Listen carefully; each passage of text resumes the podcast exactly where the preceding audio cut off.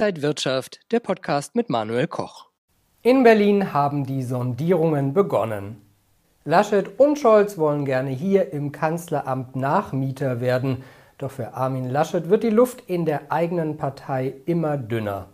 Ob er sich noch einmal last minute durchmogeln kann, ist diesmal ungewisser denn je. Kanzlermacher sind diese vier Annalena Baerbock, Robert Habeck, Volker Wissing und Christian Lindner. Es ist das Foto der Woche, entstanden am Dienstagabend bei Vorsondierungen und man ist sich anscheinend näher gekommen. Werden sich FDP und Grüne auf echte Reformen einigen können, die auch die Wirtschaft voranbringen? Ja, dieses Zitrusbündnis von Grünen und Gelben ist ja schon installiert. Man möchte auf jeden Fall Flöcke einschlagen.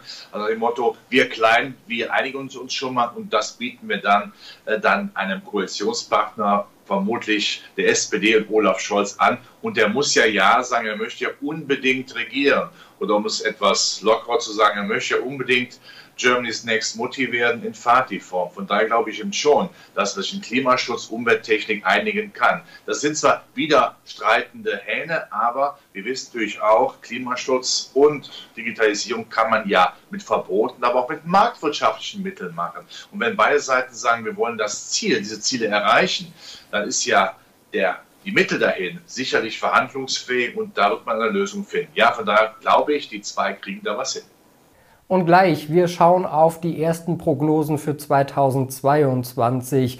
Sind 17.000 Punkte beim DAX realistisch? Das alles jetzt bei Inside Markets hier aus Berlin. Ich bin Manuel Koch, herzlich willkommen.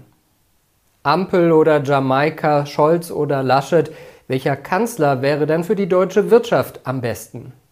Also wenn man es unabhängig mal von Wahlergebnissen schaut, dann wäre ein Jamaika-Bündnis noch etwas lieber. Allerdings weiß man auch, dass eine Union natürlich sehr angeschlagen ist und eine Union dann, wenn es sie noch zum Zuge überhaupt kommen könnte, was unwahrscheinlich ist, den Grünen FDP ja so viel anbieten wird, dass die Union ja völlig ihren Markenkern wahrscheinlich verlieren würde. Also von daher äh, geht man in der Börse davon aus, dass die Ampel wird das, damit kann man auch leben, aber im Zweifelsfalle wäre natürlich jetzt Union, FDP lieber, aber entscheidend ist darauf, was man an der Börse denkt, ist man bereit, hier die heißen Eisen anzufassen und zumindest Grünen, FDP sind dafür bereit zu sein. Und das sind im Augenblick die neuralgischen Punkte. Und wenn die sich verstehen, im Sinne einer nicht Liebesbeziehung, aber einer Vernunftsehe, wäre schon viel gewonnen.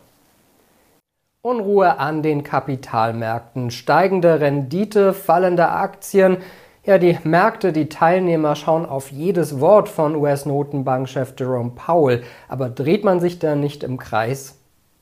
Ja, ewig äh, ist das Murmeltier immer wieder da, wie man so schön sagt. Natürlich haben wir eine Inflationsbeschleunigung, wir haben Inflationsängste und natürlich müssen auch die Notenbanken hüben wie drüben bei der US-Notenbank wie bei der EZB in Form von Madame Lagarde natürlich aus Stabilitätsgründen, das ist ja schon die Moral, die eine Notenbank immer hat, davon reden, dass man auch tapern wird. Das kennen wir, dass die Liquidität etwas drosselt. Nur dieser Wasserhahn, der wird ja nicht in die andere Richtung gedreht, dass man wieder Liquidität absaugt. Das muss man dazu sagen.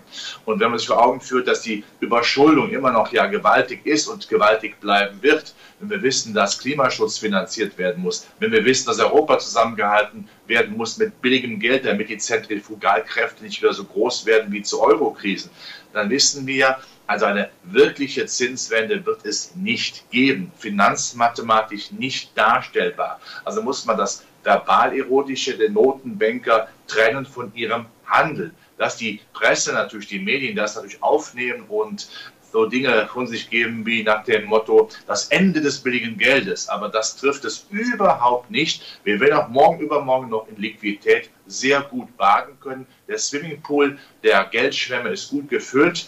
Also das ist nicht das Kinderplanschbecken. Wir können immer noch nicht mit unseren Zähnen den Boden erreichen. Anleger sollten auf jeden Fall die Ruhe bewahren. Aber welche Strategien sollte man jetzt mittel- und langfristig verfolgen?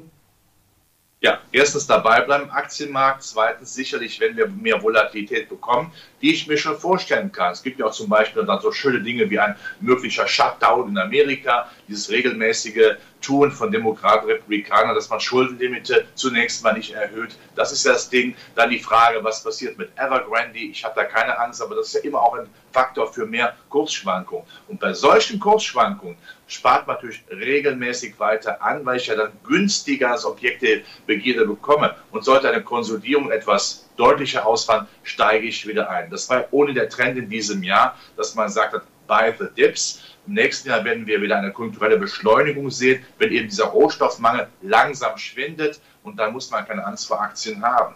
Und es muss klar zu sagen, die Wiederauferstehung der Zinspapiere, die sehen wir nicht, aber Aktien, die werden weiterhin auf der Oberfläche der Börse weiterhin schön zu sehen sein, also sollte man dabei sein. Die ersten Prognosen für 2022 werden schon wieder gemacht. Die Experten schauen in ihre Glaskugeln. Die einen sehen ein hohes Korrekturpotenzial, die Gefahr eines kleinen Crashs. Die anderen sehen den DAX schon bei 17.000 Punkten. Was ist denn realistisch?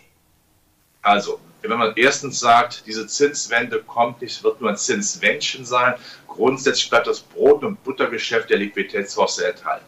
Zweitens, die Konjunktur wird sich im nächsten Jahr wieder beschleunigen, wenn der Rohstoffmangel dann äh, etwas kleiner wird. Drittens, wenn die Megathemen, die wir haben, Hightech läuft ja weiter. Wir sehen ja nach wie vor, dass Unternehmen in Amerika ja Milliardenbeträge in Forschung und Entwicklung investieren. Das machen sie ja nicht, weil sie, weil sie das Geld einfach verschwenden wollen, sondern weil sie daran glauben, dass da was passiert. Viertens, wenn natürlich dann auch der Klimaschutz ein großes Thema oder Megathema wird, die Biochemie und auch sicherlich die Industriewerte der Konjunktur dann beschleunigen dann fällt es mir schwer zu sagen, das nächste Jahr wird ein schwieriges Jahr.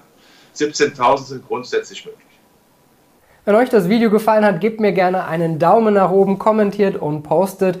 Und ansonsten sehen wir uns in der kommenden Woche wieder. Ich bin Manuel Koch. Happy Friday.